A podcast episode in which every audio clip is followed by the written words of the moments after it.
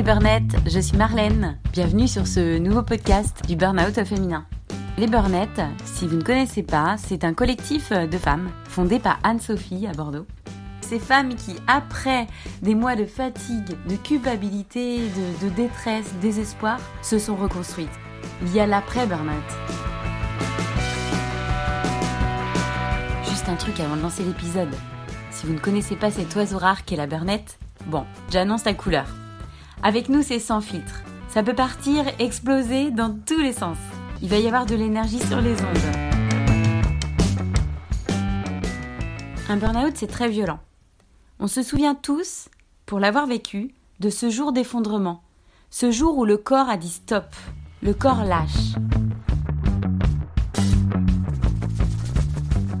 Cette nouvelle interview s'est passée dans mon salon un soir de juin, fin juin.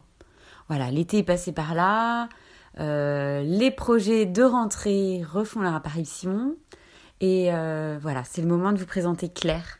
Claire, une super RH engagée. Voilà comment je la, je la décris.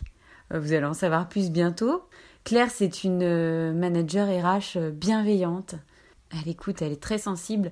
Elle est passée par les cases burn-out, elle aussi, et elle a vraiment à cœur de nous transmettre ses ressentis, ses avancées et ses conseils, puisqu'elle a rejoint l'aventure bénévole des Burnettes. Bienvenue Claire. Donc Claire, t'as passé une bonne journée? T'étais au boulot aujourd'hui? Ouais, j'ai passé une super journée. Euh, ça fait euh, un peu plus de deux semaines maintenant que je suis dans mon nouveau boulot. Et euh, à chaud comme ça, je suis super contente de, de, la mission et de l'entourage que j'ai. Donc je suis je suis très contente. Bravo, super, félicitations. Merci.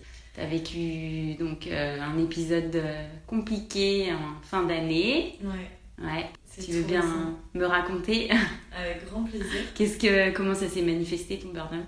Euh, en fait, j'essaie, comme c'est un peu récent, j'essaie de l'analyser. Donc, je vais essayer de t'expliquer un petit peu dans quel ordre ça s'est passé. J'ai été hyper fatiguée à partir de l'été dernier. Donc, c'était l'été 2019. Mais du coup, je pensais que c'était parce que bah, je sortais pas mal euh, et en même temps, euh, j'étais hyper investie euh, dans le, super job que j'avais. Et en fait, à partir de septembre, je me suis dit, tiens, c'est bizarre, t'oublies des trucs t'oubliais pas d'avant, t'as du mal à t'exprimer par moment. voilà, j'avais des petits indicateurs où au début, je m'inquiétais pas forcément plus que ça. Mmh. Du coup, je, voilà, j'ai continué à avancer en même temps parce que je suis d'une nature assez fonceuse. Et, euh, et, en fait, euh, c'est un médecin que je suis allée voir un jour euh, en octobre pour lui dire que bah, voilà, j'avais pas mal de rhinopharyngite, j'étais très prise, qui m'a dit Je pense que vous êtes épuisée et il faudrait vous arrêter. je lui dis non, mais c'est le j'ai l'habitude, ça fait des années, c'est ok, arrêtez-moi pour la journée histoire que je puisse dormir un peu. Et, et c'est reparti. Et c'est reparti, voilà. Et, euh, et, du coup, euh, j'avais à ce moment-là une échéance euh, assez importante pour le boulot. Mhm. donc, je, avec le recul, je me dis que j'avais envie de, de, tenir. Jusqu'à cette deadline C'est ça. Tu faisais quoi comme travail? J'étais responsable des ressources humaines mhm. dans, une, dans une jolie boîte qui a connu une période d'hypercroissance. C'est-à-dire quand je suis arrivée, on était une équipe de 30 personnes et quand j'en suis repartie début mai, on était 70. Euh, et, Depuis combien de temps, pardon On travaillait euh, Je suis arrivée en mars 2018. D'accord. Donc un peu plus de deux ans. Mm. Euh, et, vraiment, j'ai été recrutée bah, du coup, pour mettre tout en place au niveau de la fonction RH. en tout cas, le structurer parce que la boîte existait depuis déjà quelques années et il y avait eu des premières briques qui avaient été mises en place. Mais du coup, j'avais la, la, possibilité de m'investir sur un poste généraliste euh, en ressources humaines, ce qui est assez rare euh, quand on débute. Hmm. Et, euh, et, en plus, j'étais hyper emballée par le projet et l'équipe qui m'entourait, donc c'était tout naturel pour moi de, de m'y investir à fond. C'était un bel accomplissement suite à tes études ou tes premières expériences professionnelles Ah, carrément. Hmm.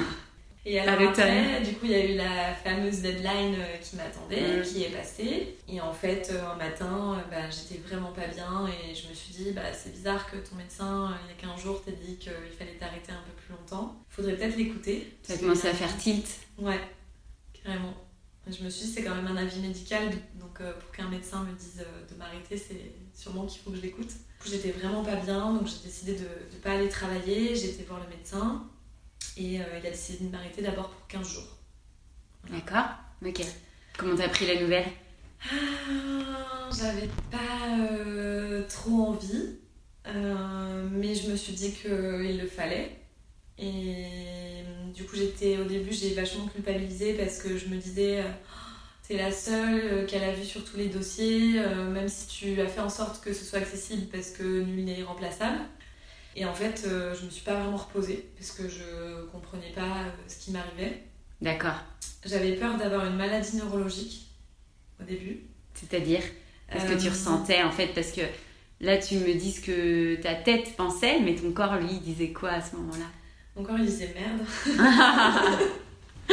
clairement. Ouais. Euh, Effectivement, il y a une espèce de, dissociation entre le corps et l'esprit qui est assez euh, dingue.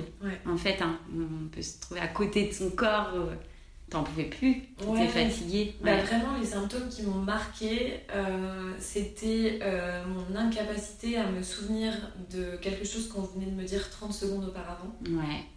Euh, surtout quand dans mon entourage proche, on me dit souvent que j'ai une bonne mémoire. C'était pas toi, quoi. Voilà. Mm. Donc je me disais, ok, ça déglingue, qu'est-ce qui se passe?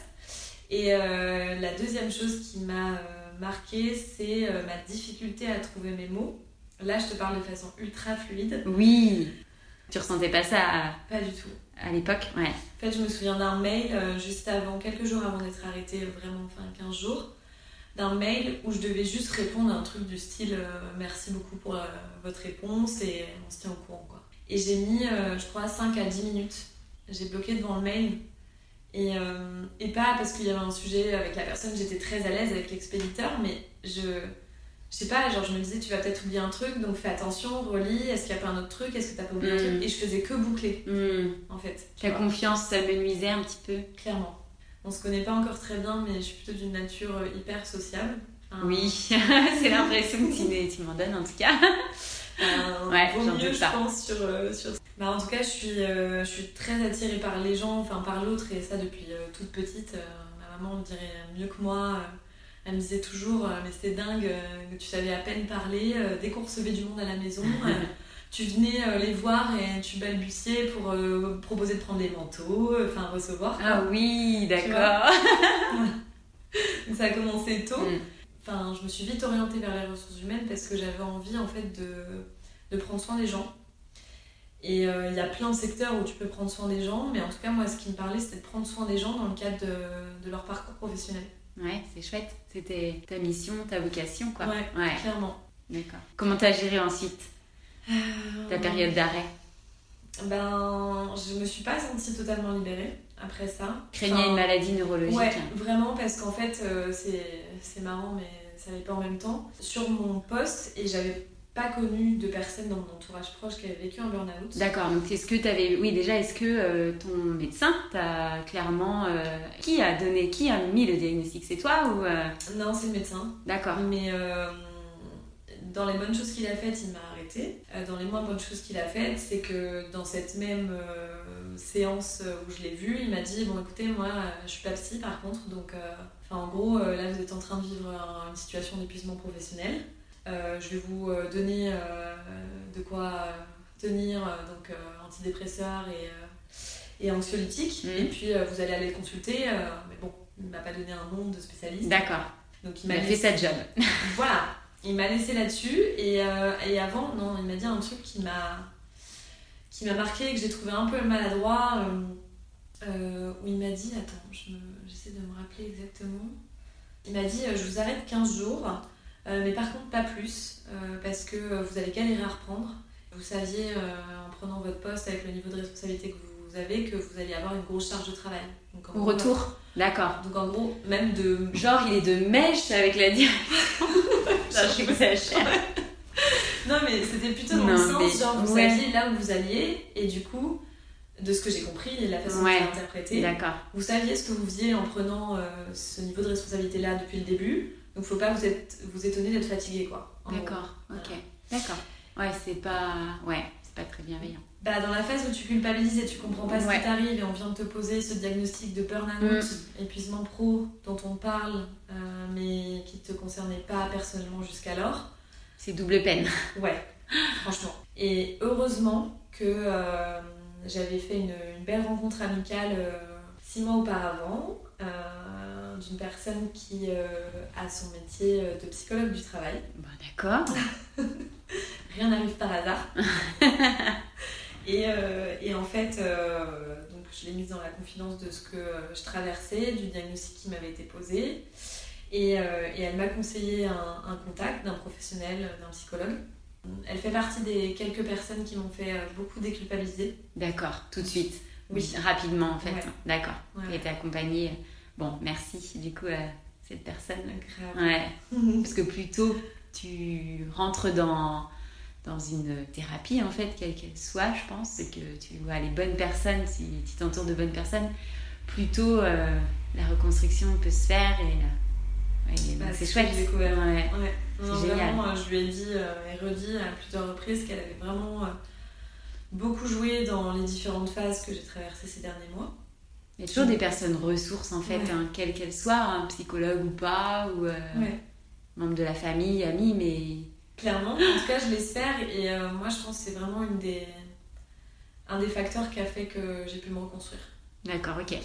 Ok, super. Donc, tu as commencé une thérapie Ouais, j'ai commencé une thérapie euh, un peu euh, particulière parce que très structurée, avec deux rendez-vous par semaine. Puis c'était un peu nouveau pour moi. oui, tu te laissais porter. voilà. Ouais, j'imagine. D'avoir quelqu'un en face qui s'assoit. du coup, c'est marrant parce que comme on est assise, euh, ça me fait un peu penser euh, au canapé du psy. tu sais où t'es là, genre, bon, on parle d'un sujet euh, qui devrait pas être tabou, mais je pense qu'il est pour beaucoup de personnes. Mm. C'est aussi pour ça que j'ai envie d'en parler avec toi aujourd'hui. Merci, ouais, c'est vrai. Ouais, ouais, puis qui suscite des émotions. ouais, ouais j'aime bien le parallèle avec le canapé du psy. je ne suis pas psychologue. Mais effectivement, euh, ouais, c'est un sas, euh, un, cocon, une bulle que tu te construis en fait pour. Euh, Où tu t'autorises à parler.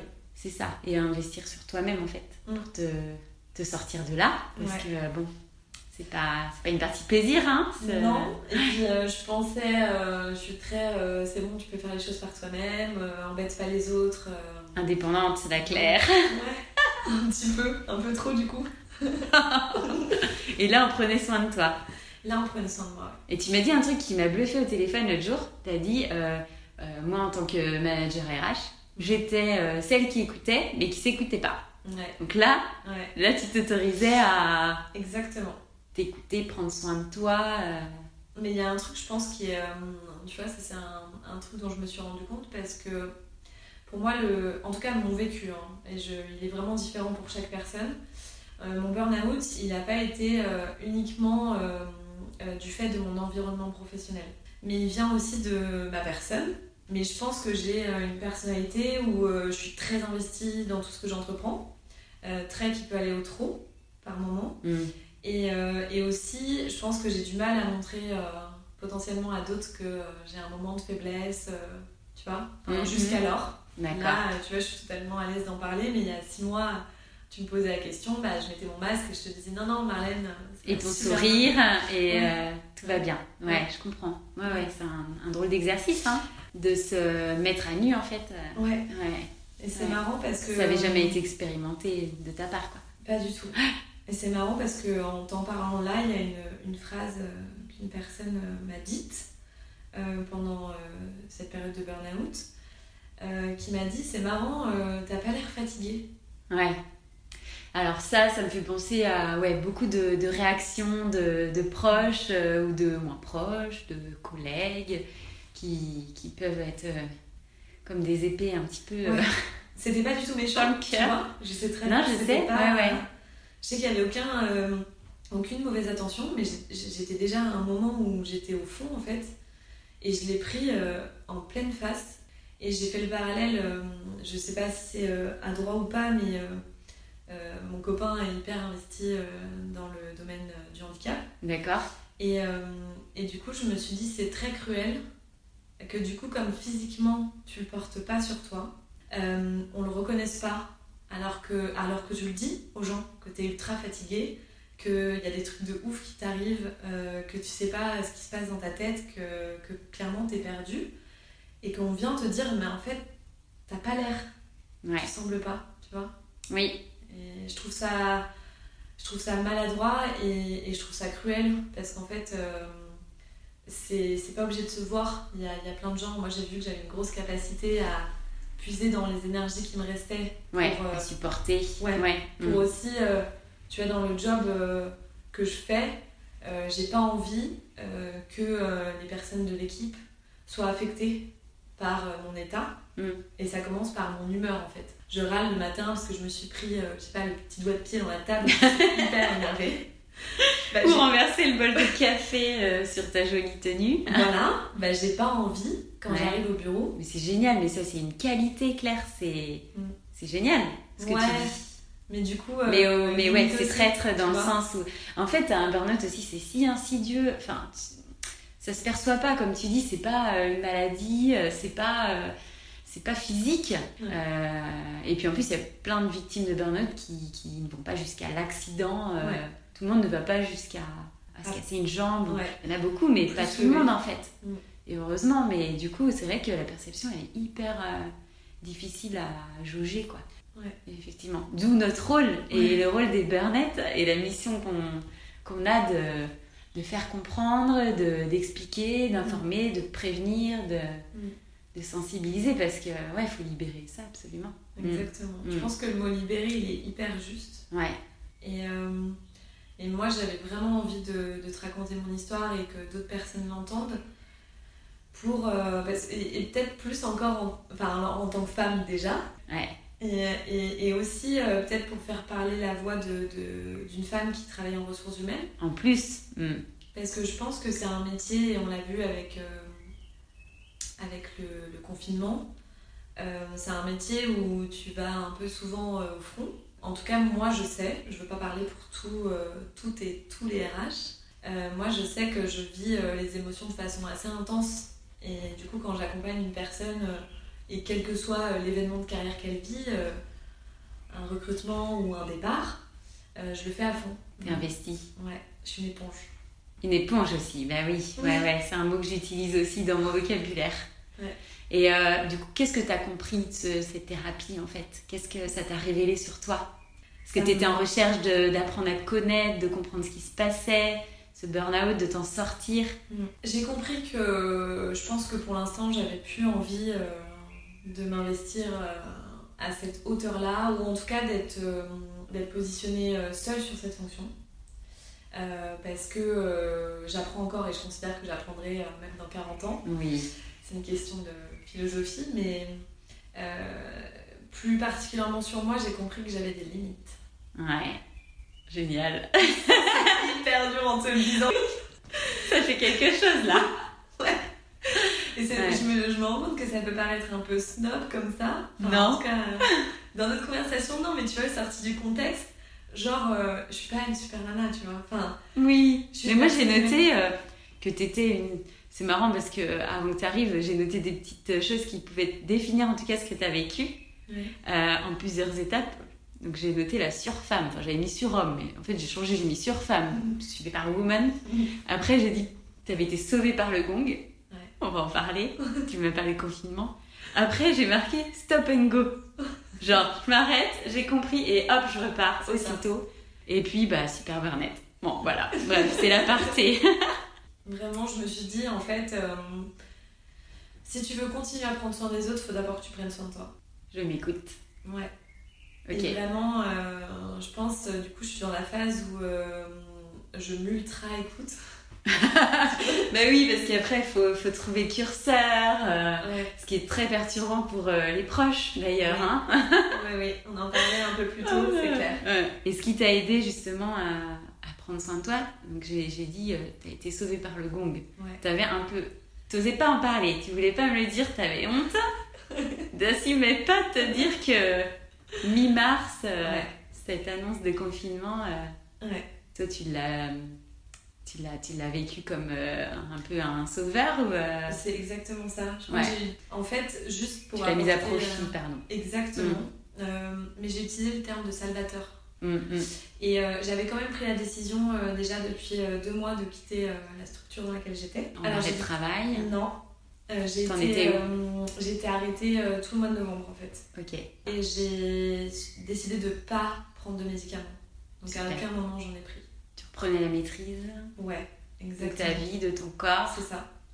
En fait, je me suis dit, enfin là, t'es en repos et c'est peut-être juste entre grosses guillemets ce dont t'as besoin. Et euh, si vraiment euh, après X temps de repos, je m'étais même pas fixé de limite, euh, c'est pas ok, bah, peut-être que je penserais à la voie médicamenteuse. Mais en tout cas, moi, j'ai fait le choix à l'époque où je l'ai vécu de pas le faire. En fait, je le voyais pour te faire une image, je le voyais comme j'avais une, une blessure qui était ouverte et euh, moi, si je prenais ces médicaments-là, j'avais l'impression de foutre un pansement, mais sans nettoyer la plaie. Ouais. Mhm. Et pour moi, le nettoyage de plaie, il passait par la thérapie avec un spécialiste. Donc j'ai choisi cette option. Et c'est ce qui m'a beaucoup aidée. Et, euh, et avant de me sentir pleinement euh, en forme physique et psychique, j'ai pris la décision de quitter mon poste. euh, parce que, bah, en tout cas, je ne me voyais plus continuer après euh, cette phase d'arrêt en fait. D'accord. Ouais, ouais. Donc du coup, on arrive mi-mars et, et je devais partir de la structure fin mars. C'était ce qu'on avait convenu. Et euh, en fin de compte, avec le confinement qui arrivait, euh, la situation planétaire que tout le monde allait connaître, euh, bah, j'ai proposé de rester. Je l'ai fait, tu vois, j'ai pensé à moi. Donc je l'ai fait aussi parce que moi, ça me faisait plaisir. Parce que j'avais pas, j'étais dans des démarches déjà avec d'autres entreprises pour un potentiel prochain poste, mais Mhm. j'avais rien de finalisé. Et je l'ai fait aussi parce que le projet, l'équipe me tenait et me tient toujours beaucoup à cœur. Mais oui. Et que aussi ma mission de RH prenait tout son sens quoi. Mais oui. Complètement. Du coup, j'ai joué les prolongations. Euh, ça a été euh, le déclic, euh, le gong, parce que pour la première fois, je me suis retrouvée à faire mon métier en télétravail à 100%. Et je le faisais de la même façon, mais la différence, c'est que j'étais derrière un écran et que je crois qu'au niveau euh, de mes émotions à moi, eh ben, ça me permettait d'être beaucoup plus à l'aise en fait. Ouais. Ok. Mhm. Et puis parce que je savais que je partais, Ouais. tu vois qu'il y avait une, il y avait une fin et un début d'autre chose. Mm. Euh, donc j'étais aussi peut-être plus à l'aise, j'avais compris euh, ce que je vivais. Euh, donc j'avais réussi à, grâce à l'aide de plusieurs personnes, poser un diagnostic. Donc j'étais un peu plus libérée déjà. Et en fait, je crois que vraiment le déclic, ça a été début avril, où je me suis levée un matin et je me revois me mettre devant mon PC et puis regarder euh, ce que j'avais prévu pour la journée. Je me suis dit, waouh, c'est bizarre, c'est calme. Et une demi-seconde, je m'en suis voulu en me disant, euh, genre, euh, bah, pourquoi t'as pas en gros plus de taf ou enfin, est-ce que t'as pas oublié un dossier et tout? Et là, je me suis dit, non, en fait, c'est le rythme que tu t'es donné pendant tout ce temps qui n'était pas normal. D'accord. Grosse prise de conscience. Ouais. Mais vraiment, enfin, tu vois, je, je sais plus la date exactement, je me demande si c'était pas le 1er avril, tu vois, enfin, Ouais, c'était une journée de boulot. Mais du coup, vraiment, je. Je sais pas, j'ai vraiment réalisé euh, qu'il fallait que j'inverse l'intendance et que quelque part, je travaille aussi sur mon rapport au travail. Mhm. Voilà. Ce que le psy m'avait déjà glissé euh, quelques semaines auparavant, Ouais. Mais génial. qui résonnait enfin. D'accord. Bon, bah, ce confinement, alors, il t'a fait gagner en énergie et en... Ouais. Et après, ce qui a été salvateur aussi pendant cette période, c'est que en parallèle de mon télétravail, euh, j'étais déjà dans des démarches de recrutement. En fin d'année, je me suis dit vraiment, euh, dans les symptômes que j'avais, c'est euh, t'es incompétente. Mm. Euh, j'avais perdu confiance en moi, je me tairais. Il y a plein de proches, très proches, que j'ai essayé de pas voir pour pas qu'ils me voient dans cet état. Ouais, je comprends. Et, euh, et du coup, le fait de potentiellement plaire à d'autres recruteurs ou d'autres structures, ça peut paraître bête, mais je me suis dit, mais en fait, ta vie professionnelle n'est pas finie, elle ne fait que commencer. Ah, T'as vu que tu pouvais séduire, ton profil intéressait, que t'étais pas euh, à mettre à la poubelle en fait. C'est ça. C'est ça? Ouais. Oh, mais Ouais. tu doutais en fait hein, de... Ouais. Mais je pense que tu vois, il y avait aussi la crainte que j'avais parce que sur la fonction RH, c'est un marché de l'emploi qui est un peu tendu. Mhm. je t'en parle pas à Bordeaux, parce que je pense que c'est une ville qui plaît pas que à nous deux. Et, et du coup, j'avais vachement peur de me dire t'es jeune, t'as fait un burn-out, euh, bah, en gros, par rapport à d'autres personnes qui ont des compétences équivalentes ou supérieures, bah, tes chances, elles sont encore plus amoindries. Quoi. Et comment tu voyais euh, cette période de recrutement, de recherche d'emploi par rapport à, à, ce burn-out? Est-ce que euh, tu en as discuté avec les... Enfin, tu as passé des entretiens, tu as eu l'occasion d'en parler Comment tu as pu gérer ça? Parce que ça devait être difficile émotionnellement lors des entretiens. Clairement. Et en fait, en gros, j'ai annoncé que je partais mi-janvier. Euh, en février, j'ai dû passer mon premier entretien pour euh, un des postes euh, sur lesquels je m'étais positionnée. Et je t'avoue que j'étais contente que le tout premier entretien que j'ai passé, c'était un poste que je voulais pas à 120%. Et, et du coup, pour moi, je l'ai pris un peu comme un essai. Je me suis dit, prends-le comme une opportunité. de, de, te tester, de voir où t'en es, voilà, de reprendre confiance en toi. C'est plus facile sur un poste que tu veux pas à 120%. Euh, un recul ou. Un certain. Euh, bon, pas de stress quoi. Voilà, c'est ça. Moins de pression. Voilà, exactement. Ok, donc c'était ce qui s'est passé. Euh. C'est ce qui s'est passé. Du coup, tu as été prise Alors, ce qui est marrant, c'est que j'ai passé deux entretiens en physique dans cette boîte et j'ai été dans les finalistes, mais la personne ne m'a jamais donné de nouvelles. D'accord. et puis moi, j'ai pas surenchéri puisque je n'étais pas mmh. convaincue. C'est ok. Voilà. Et je me suis dit, trop bien. Euh, ça veut dire que tu, tu, intéresses, ton profil professionnel intéresse d'autres structures. Donc, euh, va te positionner sur des postes qui te plaisent vraiment. Et à ce moment-là, euh, j'ai eu l'impression qu'il y, avait, il y avait quand même des offres intéressantes. Et, et est arrivée la période de confinement. Ouais. donc j'ai surtout géré bah, le fait d'accompagner l'équipe dans la boîte où j'étais dans cette phase-là. Et, euh, et, après les 15 premiers jours tumultueux pour tout le monde, euh, hmm. y compris le gouvernement et la planète entière, oui. Euh, je me suis dit, relance-toi dans tes démarches. et en fait, la plupart de mes process de recrutement ont continué. Et c'est surtout, je me suis dit, il y a des entreprises qui sont tournées vers l'avenir alors qu'on est en train de vivre un moment ultra difficile et qui font le choix de continuer à recruter. Qui a de l'espoir. Voilà. C'est ça C'est ça. Donc pour moi aussi. Pour moi aussi. Bon. Ouais. En fait, tu te, tu t'auto-coaches, euh, j'ai l'impression, depuis euh, cette histoire de burn-out. Bah là, je te parle beaucoup de moi. Tu fais la coach et la coachée en direct. Là, j'ai les deux. Euh, il y a une personne sur le canapé, mais j'ai l'impression qu'il y en a deux. On est plusieurs dans ma tête. C'est pas encore. C'est excellent. Ok. Bon. Et du coup, cette, ce recrutement. Alors en fait, c'est. Le processus reprend. Ouais. Je vais me focaliser sur, euh, sur celui de mon, mon, nouveau job qui est le plus important. Et j'ai accroché euh, directement, aussi bien avec euh, le contenu du poste que les personnes avec qui je travaille aujourd'hui. Et en restant dans les ressources humaines. Ah, dans un contexte bien particulier quand même. Ouais, ouais. Je suis trop contente. Mais c'est super. Ouais. Donc là, te voilà sur ce nouveau poste. Je pense qu'il y a un truc qui, qui est assez parlant, c'est que lors de ma toute première matinée de travail avec mes nouvelles collègues, euh, j'ai senti que j'avais besoin, envie euh, et la possibilité de leur dire euh, ce que j'avais vécu en fin d'année.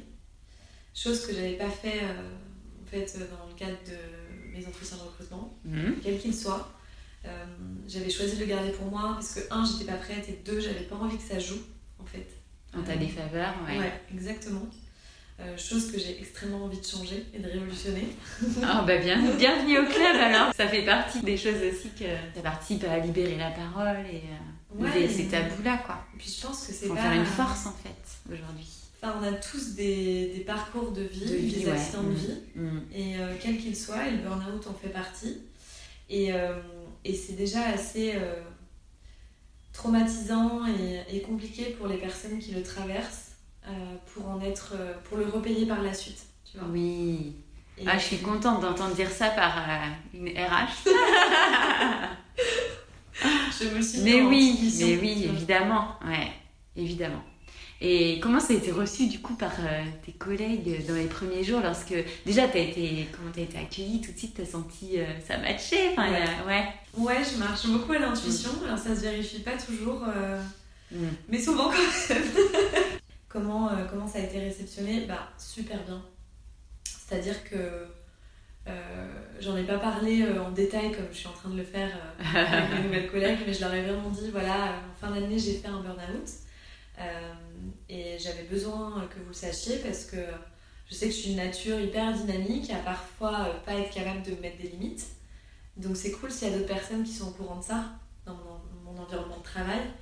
Et c'était une façon pour moi de poser des bases et de me dire, ben, si c'est ok pour vous, euh, ce sera encore plus ok pour moi. quoi. D'accord, ok. Vous faites partie de l'aventure un petit peu quoi. Ouais, c'est ça. Et puis il y a une question de confiance mutuelle. Ouais. Et d'authenticité en fait. Exactement. D'accord. Je voulais être sincère, je l'ai bien senti, je fais toujours confiance a priori mm. et j'avais pas envie que ça, ça change malgré ce que j'ai vécu.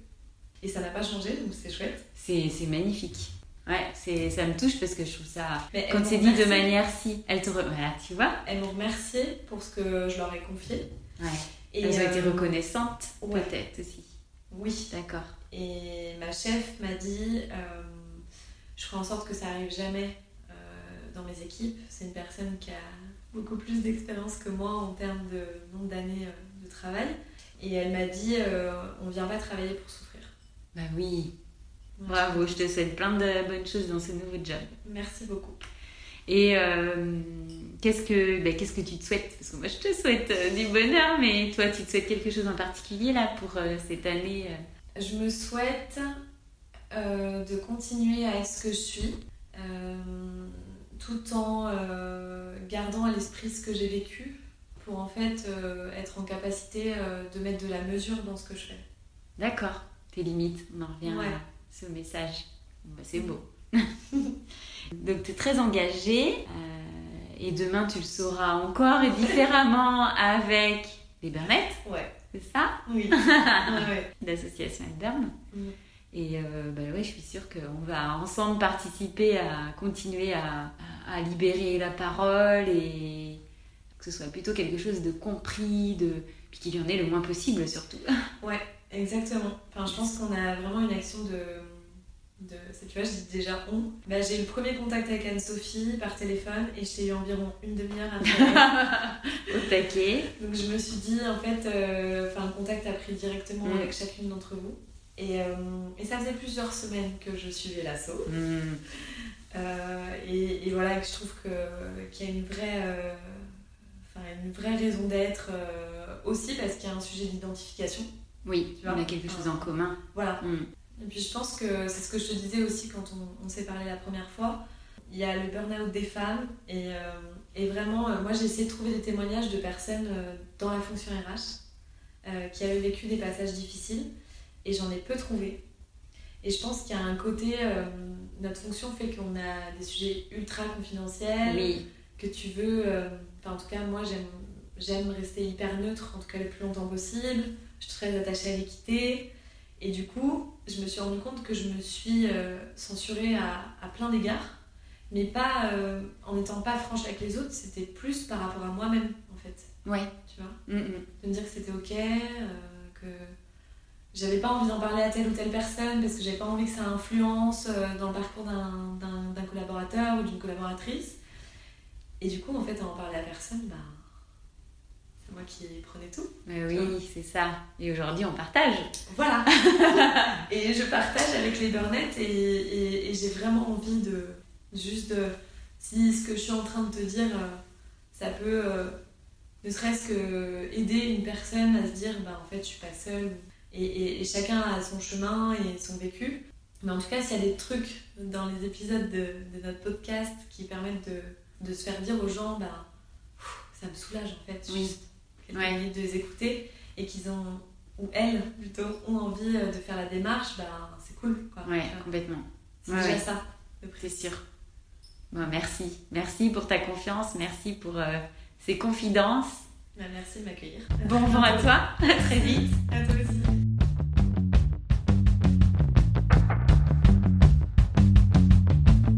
Je vous propose, si vous avez aimé, de nous laisser votre avis, à partager ce podcast tout autour de vous pour nous aider, nous les burnettes, à lever le tabou sur la question du burn-out. C'est de cette manière-là que nous ferons changer les choses. Pour en savoir davantage sur l'action et les événements de l'association Elburn, connaître la communauté des burnettes, rendez-vous sur les réseaux. À bientôt!